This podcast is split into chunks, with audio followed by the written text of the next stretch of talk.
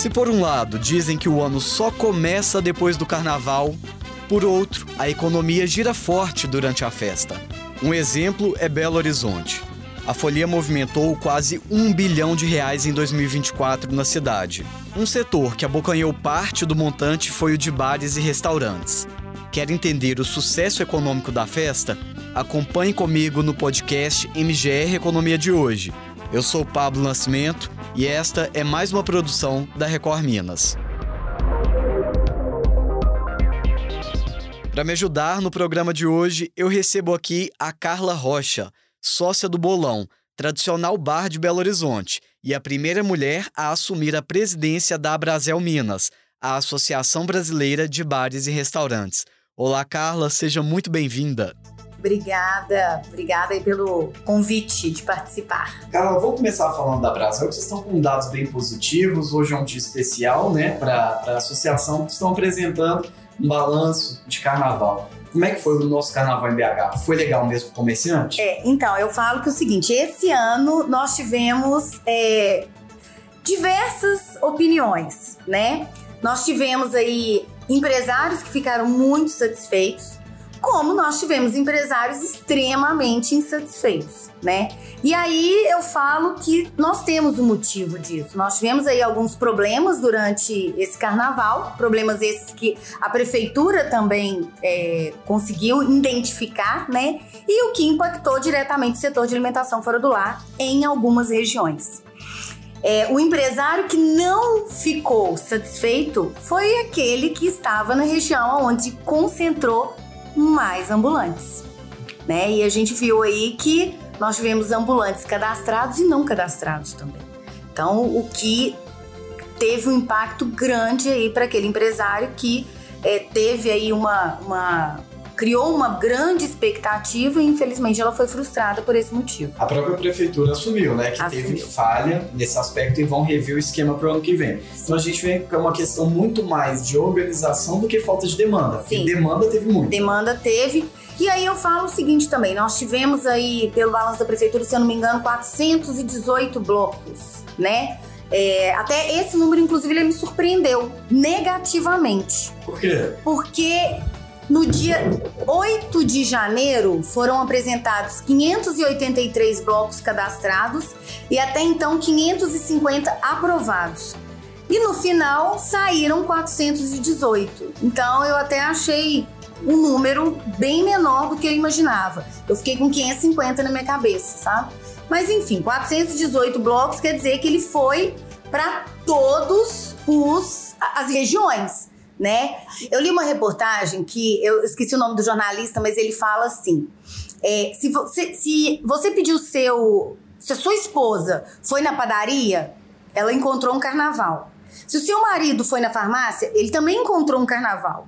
Se ele foi no supermercado, ele também encontrou um carnaval. Então, assim, Belo Horizonte estava literalmente com todas as regiões com carnaval. Claro, tirando as regiões que não, o carro não, né, não tem como, que aí, região hospitalar, enfim, algumas é, ruas aí que estavam bloqueadas por uma questão da sociedade mesmo, enfim, né, médico, enfim. Mas todos os bairros tinham carnaval. E o meio de comunicação, eu percebi isso muito claramente, tanto no pré-carnaval quanto no carnaval, noticiou muito Centro-Sul e Leste, uhum. que foram as duas regiões que estavam concentrando maior é, número de blocos. E, e aí, e, os grandes uhum. também. E aí o que que aconteceu? Isso ficou na cabeça do ambulante, fazendo com que ele fosse para lá. Uhum. Não, é lá que eu vou, é lá que tem é, é, é, é, é venda. É. E aí acabou que lotou. Uhum. Tinha mais, era quase um, um ambulante por folião, né? Diferente de três regiões que foram a norte, a nordeste e a Pampulha.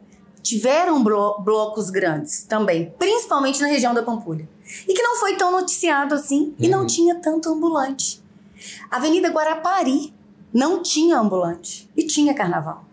Tinha é, festa tinha grande. Tinha festa grande. E é engraçado você falar sobre isso, porque a gente tinha drone andando ao vivo pela cidade durante os blocos, e era muito nítido quando a gente via um mar de, de sombrinhas gigantes que eram dos ambulantes, e os foliões. Em muitos blocos o índice era, era grande. Mas você acha que deveria adotar uma estratégia, exemplo, direcionar ambulante? É, eu, eu, é, eu sim, acho. É, inclusive, quando eu conversei com a prefeitura é, em janeiro, se eu não me engano, foi dia 10 de janeiro, é, a ideia, eu, eu tenho uma ideia que seria top se a gente setorizasse o ambulante, né?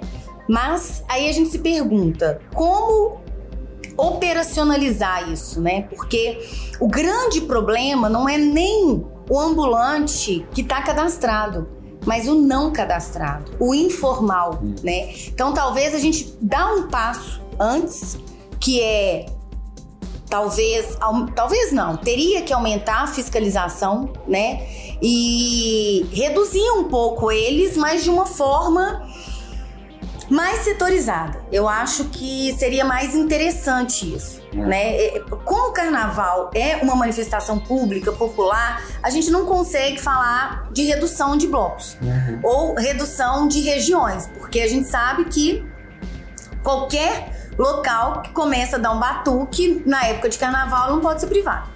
É né? Um é um bloco. Inclusive, é uma característica da festa de BH. De festa justamente BH. ela tá regionalizada. E, e, aqui? Na rua. Olha, eu falo o seguinte: Belo Horizonte é muito diferente dos outros estados. Você quer um carnaval sertanejo? Você tem hum. um sertanejo carnavalesco. Você quer um pop rock? Você tem. Você quer um axé? Você tem. Então, assim, você tem vários tipos. É uma inclusão. Tem até pra cachorro. Total! E é uma festa extremamente inclusiva. Inclusiva. Né? Então, você não pode privar uma festa assim. Então, assim, é, é, é uma, é uma. Eu falo que 2024 vai ser realmente de quebrar a cabeça, de corrigir os pontos negativos, porque presta atenção: se você reduz a quantidade de blocos, automaticamente a quantidade de banheiro que você tem hoje disponível, que foram 13.200 esse ano, se você tem menos blocos, você tem mais banheiros nos blocos. Se você tem mais blocos, você tem mais banheiros espalhados e com isso ele não vai conseguir atender. É uma quantidade menor. É uma quantidade menor. Então aí você tem que pensar. Hum. Se você não consegue aumentar o banheiro, então você vai ter que diminuir a quantidade de blocos para você conseguir atender todo mundo. Uhum.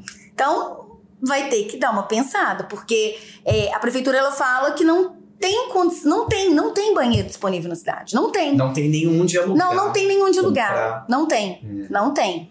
Então é algo que realmente vai, é um, vai ter um desafio. É, vai 2024 ser desafio. vai ser desafiador para é. chegar à festa de 2025. É. E outro também é a questão do ambulante, né? Porque a prefeitura, ela, igual o nosso prefeito, ele deixou muito claro. Já, a gente já sabe, a gente errou, errou, uhum. né? Porque, poxa, deixar um, um ambulante, sei lá, o dia inteiro para pegar uma credencial e, e, ficar o dia todo, enfim, não dá certo, uhum. né? Hoje a gente tem outros métodos que precisam ser mais analisados, talvez sei lá, colocar algo híbrido, quem tiver condição de fazer online faz, quem não tiver vai presencial, alguma coisa assim, mas pensando que a gente está ali pagando imposto, é, a gente também, né, a festa é para todos, hum. né? Então, se uma região tem muitos bares, para que, que eu vou colocar muito ambulante?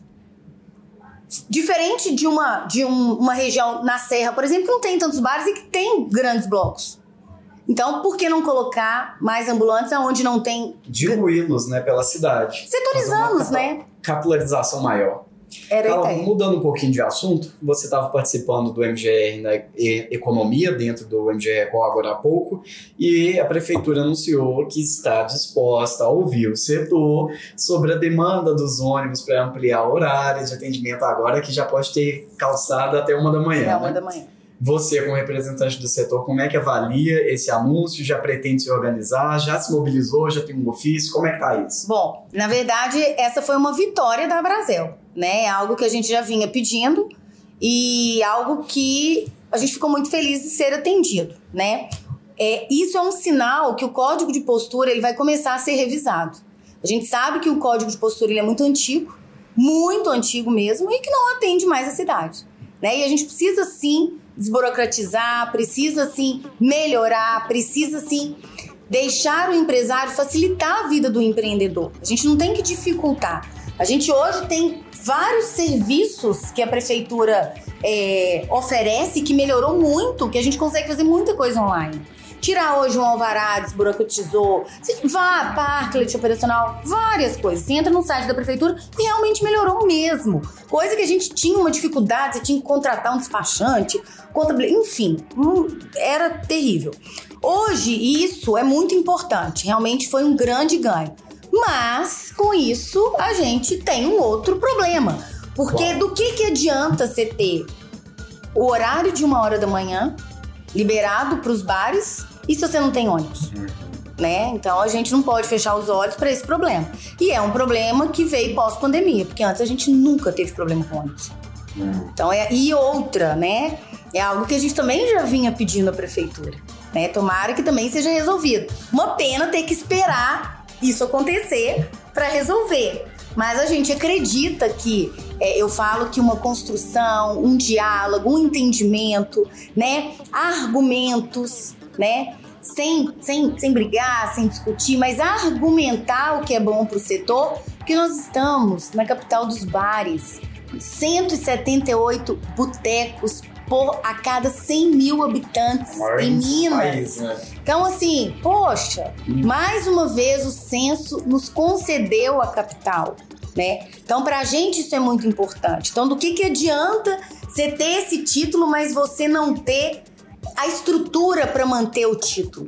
E demanda tem de ônibus? Demanda tem. Povo tá porque tem demanda de, de colaboradores. Uhum.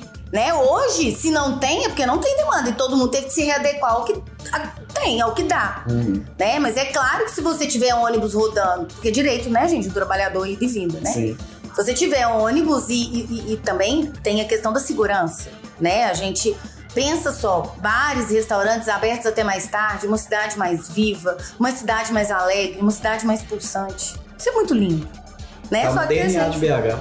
Total.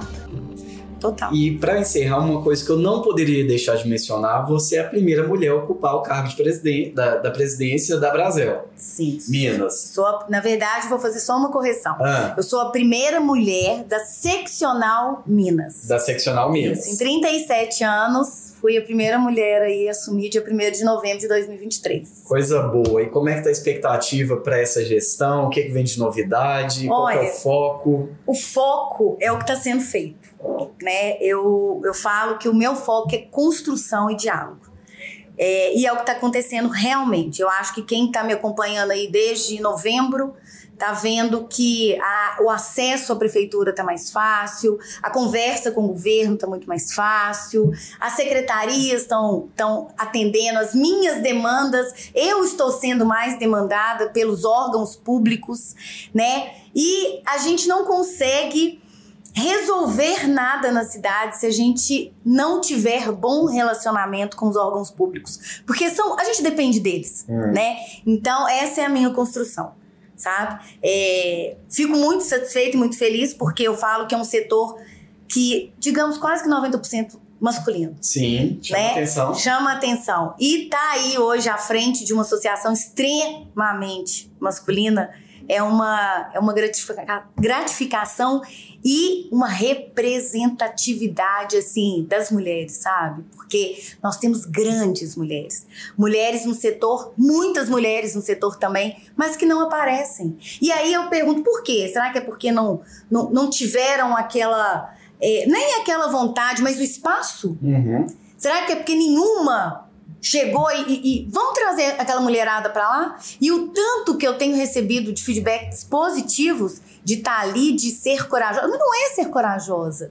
É a gente simplesmente fazer o papel que a gente ama, que a gente gosta. Ocupar o seu espaço. Ocupar o espaço, defender o setor, ajudar e tá ali à frente né? Todos nós temos espaço. Então, assim, para mim está sendo muito gratificante a construção, o diálogo, é isso. É fazer realmente um Brasil mais simples de se empreender e melhor para se viver. Coisa boa, Carla. Obrigado pela Obrigada, eu que agradeço. Valeu.